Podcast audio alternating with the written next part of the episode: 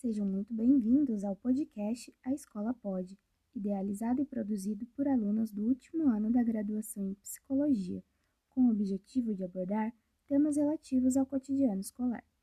Meu nome é Amanda e neste episódio, que faz parte da série Resgatar e Valorizar a Cultura Regional das Escolas, buscaremos promover uma reflexão sobre a abordagem da diversidade cultural nos ambientes escolares. Muito se tem discutido sobre a relação entre a escola e a cultura, e nesse contexto houve grandes avanços nas políticas educacionais que orientam a escola enquanto um espaço de acolhimento à diversidade cultural. Entretanto, observamos que, na maioria das vezes, a abordagem desse tema se limita ao estudo das principais tradições e variações linguísticas das diferentes regiões do Brasil, nas disciplinas de Geografia, Sociologia e Língua Portuguesa. Que esses assuntos sejam importantes, a escola apresenta um grande potencial para acolher, difundir e valorizar as diferenças culturais e os diversos saberes populares presentes na comunidade escolar. Para dar início à reflexão, entendemos que a cultura diz respeito a tudo aquilo que caracteriza a existência social de um povo ou nação, ou então de grupos no interior de uma sociedade. Logo, o conjunto de conhecimentos, ideias, crenças e de hábitos da vida social compartilhados dentro de uma delimitação espacial ou étnica formam uma cultura. Assim, a linguagem, a maneira de se vestir, a culinária, os modos de estabelecer relações familiares, vínculos de amizade e até o casamento são fenômenos culturais.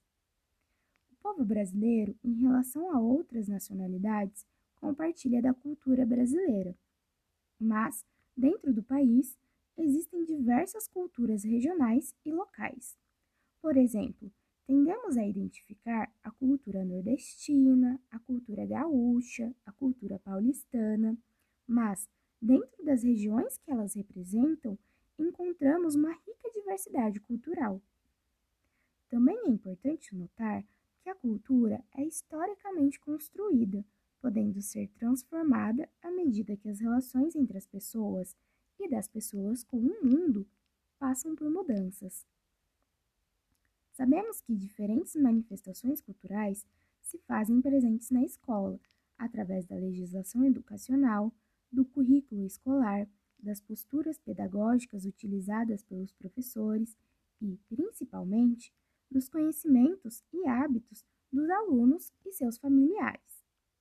No entanto, quando pensamos na escola, ainda hoje nos deparamos com uma suposta neutralidade da cultura escolar, em que o saber, a relação professor-aluno e a própria avaliação de ensino seguem um ideal de universalidade e uniformidade cultural.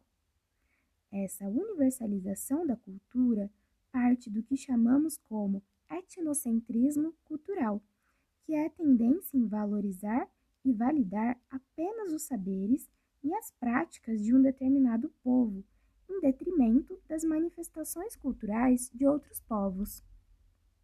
Geralmente, o etnocentrismo cultural elege uma sociedade supostamente mais desenvolvida que as outras e coloca sua cultura como o único modo aceitável de viver, que deve ser reproduzido. Esse processo ocorre principalmente através da escolarização, do mercado de trabalho e da mídia, que reforçam um modelo cultural e invisibilizam outros, tidos como periféricos. O etnocentrismo cultural no Brasil está relacionado principalmente aos processos de colonização, industrialização e modernização do país, que favoreceram uma suposição em que as regiões Sudeste e Sul detêm uma cultura tida como superior e universal no Brasil. O etnocentrismo cultural, colocando um modelo de pessoa em sociedade, invisibiliza, estigmatiza e exclui determinados povos, sua história, seus saberes e suas contribuições para a sociedade brasileira como um todo. E geralmente esses povos são aqueles vindos das regiões Norte, Nordeste, Centro-Oeste. Nas escolas, Isso se verifica quando é cobrado dos alunos que se adequem a um comportamento e um aprendizado uniformes e que adquiram um conhecimento que não engloba ou mesmo que desqualifica os saberes de sua cultura de origem. Assim, alunos e também professores podem se deparar com uma cultura escolar muito diferente de sua cultura familiar e comunitária, o que prejudica a vivência escolar.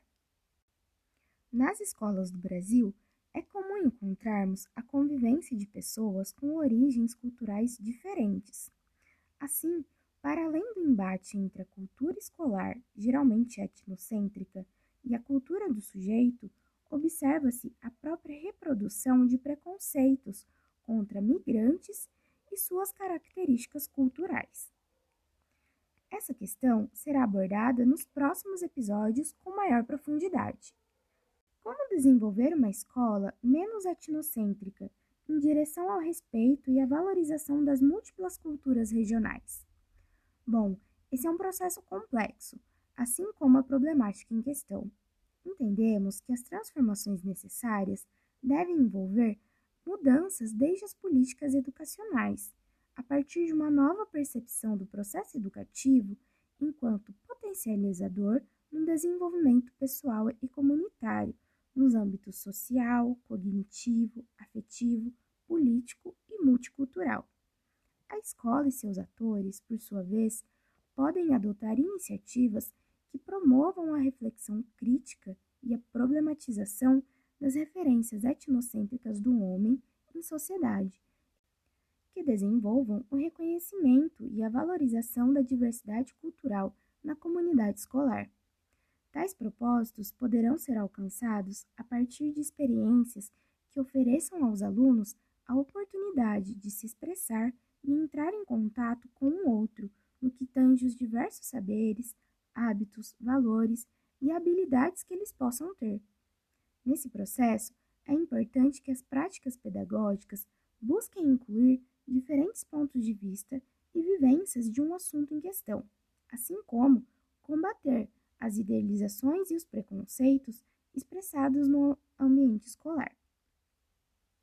Para tanto, é importante que a equipe pedagógica e os demais trabalhadores de uma escola se aproximem da comunidade escolar e busquem conhecer as diferenças culturais ali presentes.